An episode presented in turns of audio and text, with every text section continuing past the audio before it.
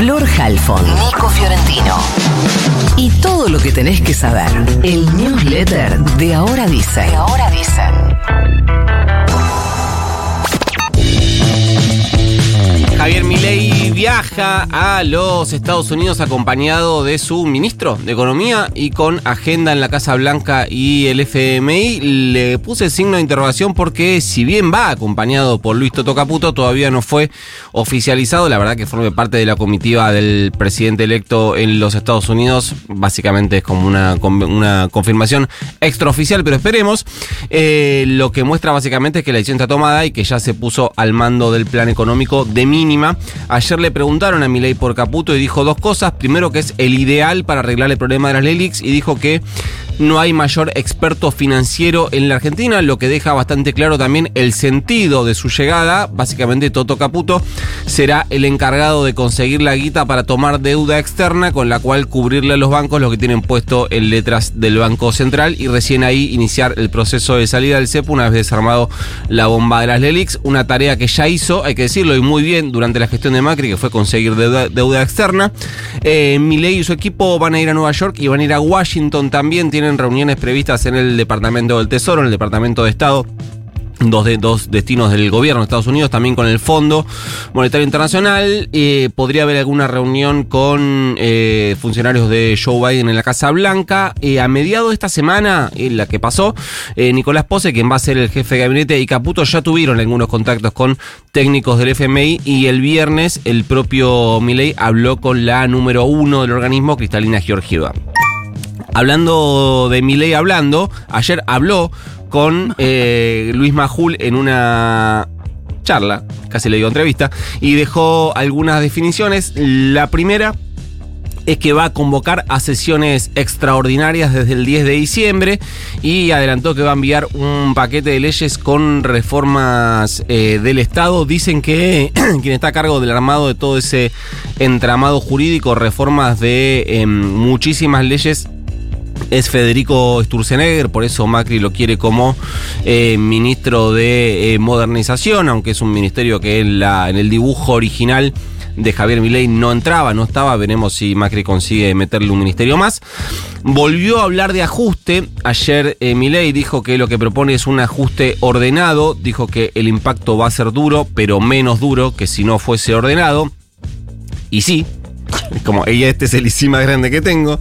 Pero atención, dijo que ningún ministerio tiene billetera abierta, excepto el de capital humano, que va a tener a cargo a Sandra Petovelo. Dijo, es la única, Petovelo, que puede gastar más. ¿Por qué? Bueno, porque ahí están los planes sociales.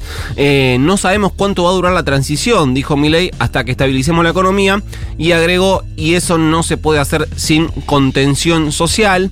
Atención con lo que contó Milei de su conversación con Georgieva. Dijo que habló sobre tres temas: los planes en materia política fiscal, la desregulación del Estado y la abro comillas, modernización del mercado laboral. Cierro comillas, sobre su plan con el FMI dijo que la idea es negociar un rollover, básicamente patear eh, los pagos. A cambio de que el FMI aceptaría algo así, es decir, volver a patear los pagos, algo que ya le, le, dio a Martín Guzmán, bueno, a cambio justamente de esos planes que le expuso ley, como por ejemplo la desregulación del Estado y la reforma laboral. Donde empiezan a hacerse cada vez más visibles las grietas son en el PRO. Digo visibles porque ya se empezaron a hacer, eh, porque se empezaron a hacer públicas en realidad, pero ya se vienen dando desde que Macri y Bullrich arreglaron con Milei después de la primera vuelta. El fin de semana fue muy duro Rogelio Frigerio, ex ministro del Interior y gobernador electo de Entre Ríos, quien le puso un límite a Patricia Bullrich. Dijo básicamente algo que la verdad tiene, me parece a mí, eh, cierto criterio, pero como no soy dirigente político no opino, dijo, si Bullrich es funcionaria no va a poder seguir siendo la presidenta del PRO. Dijo además que Juntos por el Cambio fue elegida para ser oposición, dijo que el mandato de la, sociedad no fue para gobernar y que además ese eh, ingreso al gobierno debería ser una decisión institucional y de la coalición y que eso no fue así, así que me parece que va a ser una semana difícil para el macrismo. El que sí se acomodó al toque fue Daniel Scioli. Dijo, bye feos, ustedes vayan, yo me quedo. Eh, o los que dicen como nos cagaron entre, entre ellos solos. Va a seguir como embajador en Brasil, ocupando con Javier Milei el mismo cargo que ocupó con Alberto Fernández. La verdad que monstruo total. Después de decir que iba a romper relaciones con Brasil si ganaba, ahora Milei le envió una carta a Lula para invitarlo hacia Asunción. Es medio un tóxico. Eh, para invitarlo hacia Asunción y envió a Diana Mondino eh, a Brasilia en una misión Iba a decir secreta, pero no, secreta no fue, sino que no estaba preparada, digamos, no estaba en agenda, lo mandó medio a andar a arreglarme. Che, me, fui de mambo, me fui de mambo en el WhatsApp, andar a arreglar mi quilombo. Eh, presuntamente el rol de Scioli va a ser crear los puentes justamente entre Milei y Lula. Algo que ya hizo medio a la inversa cuando eh, se encargó de crear los puentes entre Alberto Fernández y en su momento Jair Bolsonaro. Recuerden que eh, dentro del gabinete de Milei está Guillermo Franco, que va a ser el ministro del Interior, que es amigo personal de Ari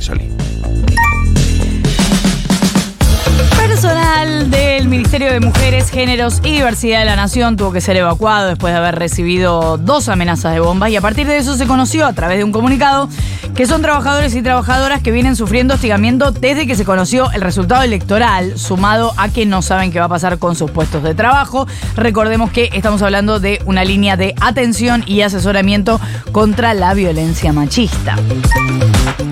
Descubrieron que es humano uno de los huesos encontrados en la casa de la familia Sena. Esto lo confirmaron los investigadores del femicidio de Cecilia Strisovsky.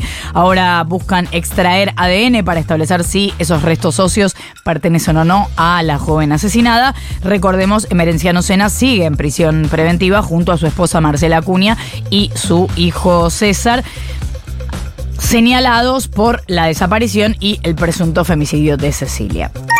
Cierro con esto, más del 75% de argentinos de más de 40 años no se aplica hace seis meses, uh, me tengo que vacunar, no se aplica hace seis meses o más una nueva dosis de refuerzo de la vacuna contra el COVID-19.